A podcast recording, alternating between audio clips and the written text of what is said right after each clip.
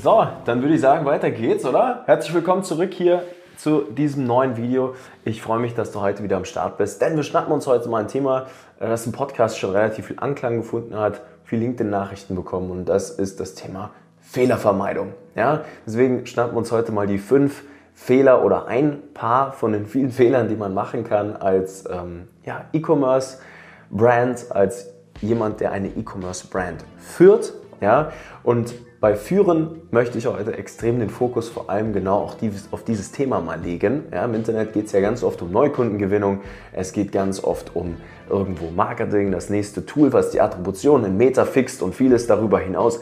Und ich bin ehrlich, ähm, das ist ganz oft aus unserer Erfahrung heraus meistens nur eine Symptombehandlung. Ja, man versucht dann irgendwie so ein bisschen ja, Lack über den Schimmel auf der Wand irgendwie drüber zu schmieren, ja, und der kommt dann doch irgendwann wieder raus. Und die wahren Themen, die tatsächlich den Unterschied zwischen Erfolg und Misserfolg machen, ich sage euch ehrlich, und darum möchte ich mich heute mal ein bisschen mit euch kümmern, die passieren hier oben im Kopf. Ja? Und da habe ich mir jetzt tatsächlich mal fünf Themen aufgeschrieben, ja, die wir ganz oft sehen, wo Gründerpersönlichkeiten und Gründer ähm, einfach ein bisschen zu kämpfen haben, weil es dann doch ein bisschen weiter darüber hinausgeht, als jetzt einfach nur Meta-Ads sauber zu schalten, was in unseren Augen jetzt dann schon relativ trivial geworden ist, wenn man es ein paar Mal gemacht hat. Ähm, und da möchte ich heute mal einsteigen drauf. Grundlegend, warum habe ich da heute auch dran gedacht?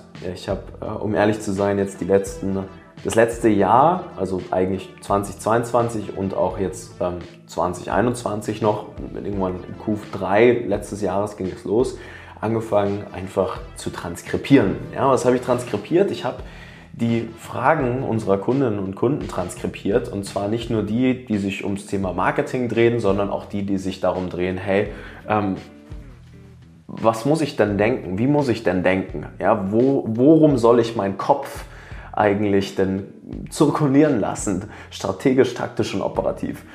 Und äh, ganz oft, wenn man im Internet eben unterwegs ist, dann findet man halt einfach ja, das nächste Shiny Object, das nächste Tool, das nächste, den nächsten LinkedIn-Post und irgendein Gründer hat wieder einen tollen Hack herausgefunden, aber das ist dann doch nicht das, was den Unterschied macht. Der Unterschied zwischen Erfolg und Misserfolg, wie gesagt, ähm, der hat einfach mit der Art und Weise, wie man denkt, zu tun. So, und da möchte ich auf den ersten Fehler jetzt mal eingehen, den wir ganz oft sehen. Und das ist, ähm, dass man keinen Mut hat, mal viel Geld auszugeben. So, ganz oft geht es ja um Wachstum. Wachstum kostet Geld. Ja? Äh, kleiner Spoiler, könnt euch mal den Meta-Aktienkurs anschauen dieses Jahr. Ihr könnt euch äh, viele Softwareunternehmen anschauen, auch jetzt in der bevorstehenden Rezession. Ähm, es ist nun mal so, dass diese ganzen Unternehmen, ähm, wo wir Werbung machen in Social Media und in Google und mit Influencern und so weiter und so fort, äh, die verdienen ihr Geld einfach nur mit Werbung, mit bezahlter Werbung auf der Plattform. Die verdienen nicht ihr Geld, wenn ihr organische Content-Strategien fahrt zum Beispiel. Und da hat die Erfahrung jetzt schon, ja, ist schon vor fünf, sechs Jahren aufgehört, dass organisch einfach nicht mehr so funktioniert. Ja, schon ganz lange her. Es ist ganz nett, wenn man ab, ja, ich sag mal, 200, 300.000 Euro Monatsumsätzen anfängt, das nebenbei ein bisschen zu machen. Ja. ja. grundsätzlich sind aber organische Themen tot. Ja, also da muss man sich schon wirklich was einfallen lassen. Das ist nichts, was mit Planbarkeit zu tun hat, sondern eher mit Glück. So, dementsprechend müssen wir uns jetzt mal damit auseinandersetzen, dass die Erfahrung gezeigt hat, dass man Geld ausgeben muss. Man muss in Werbung investieren. In zum Beispiel Facebook-Werbung, in Meta-Werbung. Ja, da gehört auch Instagram dazu, Google Ads. Und bis zu 500.000 Euro Monatsumsätze ist das nicht wenig. Da sprechen wir dann schon mal, wenn man die ganzen branchenüblichen Kennzahlen nimmt. Ich meine, wir sehen jetzt hier Stand jetzt 120 Werbekonten, 120 Google Analytics Konten, wenn ich hier mal meinen Computer aufmache, einen gewissen Werbepreis. Mit dem haben wir alle zu tun. Und bei einer halben Million im Monat sprechen wir da schon mal von ja, guten 100.000 Euro Werbeausgaben, ja, wenn es gut läuft. Wenn es ein bisschen besser läuft, dann sind es vielleicht nur 60, 70, ja, wenn man ein bisschen was von damals vielleicht mitgeschleppt hat an organischen äh, Themen. Ja, wenn man schon etwas länger existiert, 8, 9, 10 Jahre schon eine tolle Marke hat, dann ist das ein bisschen anders. Aber junge Unternehmen, die jetzt heute noch wachsen wollen und rapide wachsen wollen, von 100 auf 500.000 Euro Monatsumsätze, die müssen Geld investieren und dazu brauchen wir Mut. Sehr viel Mut. Denn ne, wir sehen das immer wieder, egal ob jetzt äh, Startups zu uns kommen, die jetzt von 0 auf die ersten 100.000 knacken wollen oder von 100 auf 500.000, Neukundenakquise ist immer sehr, sehr teuer und die muss man sich leisten können. Ja, das ist etwas, da sprechen wir davon, sich zu trauen, erstmal vielleicht die ersten 3, 4, 500 Euro Tagesbudget auszugeben. Das ist meistens die erste Hürde. Ja, und dann, wenn man sich daran gewöhnt hat, dann kommen dann die ersten Tage, da gibt man vielleicht mal 2, 3, 4, 5.000 Euro aus. Ja, und dann meistens geht schon ein bisschen das Muffesausen. Warum? E-Commerce ist oft eine Achterbahnfahrt. Ja, wir schauen uns ja Ergebnisse nicht auf Tagesbasis an. Das ist völliger Schwachsinn. Ja, ähm, es gibt immer eine gewisse Latenz zwischen dem ersten Kontaktpunkt und dann, wenn der Verkauf wirklich zustande kommt. Deswegen ist das Thema mit der Attribution immer so kompliziert. Und ähm, da ist der Hund begraben. Ja, man muss sich dann als Gründer irgendwie trauen, auch wenn man mal einen schlechten Tag hat, trotzdem 2000 Euro auszugeben. Ja, man muss sich trotzdem trauen und sich darauf verlassen, dass die Grundkonfiguration des Unternehmens dann wieder funktionieren wird. Und das ist der erste Punkt. Ja, ihr müsst Mut haben, viel Geld auszugeben. 50, 60, 70, 80, 90, 100.000 Euro monatliche Umsätze bis hin zu 500 äh, Ausgaben bis hin zu 500.000 Euro Umsatz. Ja, und das ist der erste wichtige Punkt und Fehler, dass man den Mumm nicht hat, diese Gedanken zu akzeptieren. Ja, vielleicht je nachdem, wo ihr euch gerade befindet, ähm, gebt ihr vielleicht 30, 40, 50.000 Euro schon aus, vielleicht auch noch gar nichts, dann hört sich das alles relativ krass an. Ja? Und genau das ist der Punkt, wo du jetzt diesen Gedanken mal akzeptieren musst und solltest. Ja? Dann Punkt Nummer zwei, zu spät Mitarbeiter einstellen oder grundsätzlich ähm, ja, nicht den strategischen Muskel entwickeln, weit in die Zukunft blicken zu können. Ja, wir haben zum Beispiel einen Kunden, der ist zu uns gekommen mit ca. 10.000 Euro Umsatz im Monat, Kaffeeverkauf tatsächlich super spannend, sehr, sehr schwierige Branche. Und ähm, ja, der ist dann mit uns mit der ersten Werbeanzeige, die er gebaut hat, auf ca. 50.000 Euro Monatsumsatz gegangen. Und dann habe ich gesagt, äh, du kannst jetzt schon weitermachen, aber du bist alleine. Ja, jetzt kommt langsam der Punkt, wo dein Fixkostenanteil zu klein wird. Das heißt, du kannst eigentlich nur Stress haben. Ja? Und das ist dann der Punkt, wo man eigentlich schon in diesem Moment anfangen muss, die Stellenausschreibung zu schreiben. Und hingeht und sich mal überlegt, ey, wie sieht denn jetzt mein Unternehmen aus, wenn es vielleicht 150.000 Euro Monatsumsätze macht? Ja, so und denselben Moment, den gibt es dann von 150 auf 500 genau so wieder. Ja, und das ist äh, das zweite Thema. Ja, zu spät Mitarbeiter einstellen und grundlegend nicht verstehen, welche Reihenfolge denn die richtige ist. Ja, wann hat man einen Assistenten? Wann braucht man jemanden, der vielleicht schon etwas Vorerfahrung hat? Ähm, wie oft muss ich denn Media Buying selber machen? Ja, bis zur zehnten Person, kleiner Tipp an der Stelle, ist das meistens so, dass unsere Gründerpersönlichkeiten das einfach selber machen. Und all das ist super essentiell. Dann, wo wir beim Thema Mitarbeiter sind, Fehler Nummer 3 bis 500.000, absoluter Genickbruch. Ich sage immer, es kann dich eine Million kosten, ne, den falschen Mitarbeiter einzustellen. Es kann dir eine Million bringen, den richtigen Mitarbeiter einzustellen. Und das ist ein Thema, äh, das unterschätzen total viele. Ja, gerade wenn man das erste Mal ein Team aufbaut, wenn man das erste Mal, ja, sagen wir mal, fünf, sechs, sieben, acht, neun, zehn Mitarbeiter unter sich hat. Ähm, und da spreche ich auch nicht von Freelancern oder Aushilfen oder Teilzeit oder irgendwelche Symptombehandlungen, sondern von einem loyalen Mitarbeiter, der eine Rolle innehält, die er auch gerne über Jahre hinweg durchführt. Ähm, das ist schon eine Challenge. Ja, ich bin zum Beispiel gar kein großer Fan von Freelancern. Warum?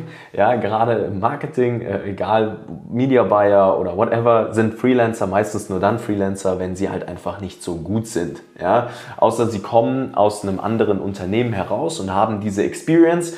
Ähm, dann ist aber meistens das Zeitpunkt von zwei, drei Monaten, dann merken die, okay, es macht eigentlich keinen Sinn, Freelancer zu bleiben. Ja, ähm, einfach vertrauen. An der Stelle haben wir jetzt über 150 Brands und die wahrscheinlich, ich weiß, ich weiß nicht, ob es jetzt genau 150 sind, es könnten auch 100 oder 120 sein, äh, haben wir gesehen, die haben mit Freelancern zusammengearbeitet. Das ist meistens nicht gut, außer es sind so kleine, wie gesagt, äh, Tasks, die man macht, aber nichts Konstantes. So. Und wir empfehlen da immer wirklich äh, die richtigen Mitarbeiter am richtigen Zeitpunkt das sauber und im, im, im richtigen Moment zu machen. Und gerade bis 500.000 im Monat, da sprechen wir dann von einem Team, wenn man mal so von 15% Fixkostenanteil ausgeht, ja, äh, könnt ihr euch jetzt selber runterrechnen, aber da braucht man dann schon mal so seine mindestens mal sechs bis zehn Leute, tendenziell wahrscheinlich schon eher mehr, wenn es nicht so stressig sein soll. Und dann kommt man hin und baut schon ein kleines Management rein. Ja. Und äh, das ist Punkt Nummer drei, den man äh, auf jeden Fall der Fehler Nummer drei, den man da berücksichtigen sollte. Dann ähm, auch sehr wichtig, die Operations nicht selber verstehen. Ja, was sind Operations? Das sind die Dinge, die wir Tag für Tag im Prinzip durchführen als Geschäftsführer bis hin zu den ersten 100.000 muss man eh alles selber machen, aber zwischen 100 bis 500.000 gibt es dann etwas, das nennt sich na, das Kanaldiversifizierung. Da sprechen wir dann darum, dass wir äh, ja, gewisse Agenturpartner gegebenenfalls haben. Und wie soll man denn als Founder die Agenturen zum Beispiel bewerten können, ähm, wenn man es nicht selber mal verstanden hat. Ja, ich sage immer, ähm, walk it before you talk it, ja, immer selber machen, bevor man es einem Mitarbeiter oder Agentur gibt. Und ähm, ich kann euch auch da sagen aus der Erfahrung, wir haben jetzt ähm, ja, eine gute zweistellige Anzahl an Brands auf 500.000 und darüber hinaus begleitet, die auch Stand jetzt immer noch bei uns sind und keiner dieser Marken hat nicht tatsächlich faktisch wirklich, beziehungsweise keiner der Geschäftsführer hat nicht wirklich das einfach mal selber in die Hand genommen und gemeistert, ähm, um im Notfall jede Nuance dieses Unternehmens einmal steuern zu können. Ja, das ist einfach wichtig. Ähm, das ist hier bei uns in der Firma übrigens genauso gewesen. Wir sind jetzt dann äh, 13 Leute hier. Ähm, das ist einfach schlichtweg so, dass ich in jedem kleinsten Bereich einfach mal ja, meine Finger drin hatte und es verstanden habe in einer Tiefe, in der ich auch operativ mal mich hinsetzen kann und diesen Task ausführen kann und auch einem Mitarbeiter oder eine Agentur einfach, wie gesagt, Support geben kann, um richtig gute Entscheidungen zu treffen. So, dann letzter Fehler, den wir auch ganz oft gesehen haben jetzt ähm, bis zur ersten halben Million im Monat, ist das Thema Fokus. Ja, ich habe gerade eben schon das Thema ähm, genannt mit dem, mit dem Shiny Object Syndrom, aber auch tatsächlich mit Multichannel.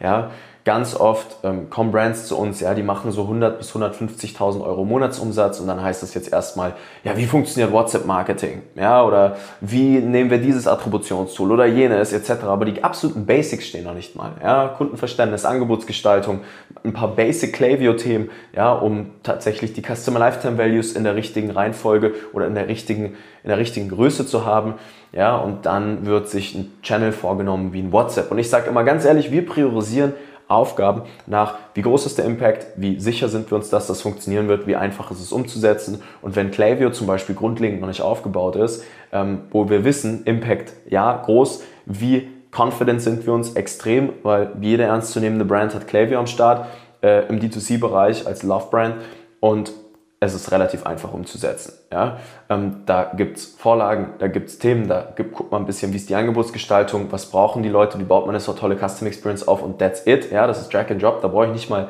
einen Entwickler oder sowas, brauchen wir einfach eine API, dann ist das angedockt und dann ist E-Mail-Marketing in einem sehr großen Teil automatisiert. So, und wenn das noch nicht mal steht, ja, Warum muss ich mich dann mit WhatsApp-Marketing auseinandersetzen? Ne? Ähm, das ist schon eine sehr fortgeschrittene Thematik dann. Ja? Und das ist, was ich unter Fokus verstehe. Ja? Man braucht rein theoretisch, also wir haben einen Case, ähm, toller Fashion-Case von null jetzt auf 10 Millionen Jahresumsatz begleitet ähm, in zwei Jahren. Das war Meta und E-Mail-Marketing. That's it. Ja, Full Focus auf diese zwei Sachen. Ganz ein bisschen TikTok, ganz ein bisschen Influencer, aber nur auf Sparflamme, wie gesagt. Da kommt jetzt gerade Google erst in diesem Case, weil wir jetzt 2.000, 3.000 Euro am Tag auch mal Google ausgeben können und somit überhaupt die relevanten Plätze in der Auktion bekommen. Davor zeigt uns da Google einen Vogel und sagt, ey, ganz ehrlich, Leute, ihr habt weder das Transaktionsvolumen noch die Conversion Rate, noch wollen wir euch Plätze geben zwischen About You und Zalando und wen es den nicht gibt. Warum sollen die das machen? Ja, und das ist tatsächlich so einer der Top-Fehler. Ich fasse nochmal zusammen keinen Mut haben, Geld auszugeben, zu spät Mitarbeiter einstellen, die falschen Mitarbeiter einstellen, Operations sich selber beherrschen, super wichtiges Thema und mangelnder Fokus. Ja, das sind so die wichtigen Themen von 0 auf 500.000 Euro Monatsumsätze, wo ich sage, hey, die sind sehr allgegenwärtig. Ich hoffe, das hat dir Spaß gemacht. Falls ja, dann abonniere hier gerne. Falls du sagst, ey, das soll unbedingt jemand hören, dann würden wir uns extrem freuen, wenn du das einfach weiterschickst und sagst, hey, hör dir das doch mal an. Ähm, Würde mich mega freuen, wenn wir hier langsam aber sicher online ein bisschen Community aufbauen. Ansonsten schreib mir gerne, ähm, beziehungsweise auf LinkedIn, in die Kommentare, wo auch immer es sich für dich gut anfühlt. Und dann sehen wir uns in der nächsten Folge. Äh, dein Nico von Ecosa. Bis dann. Ciao, ciao.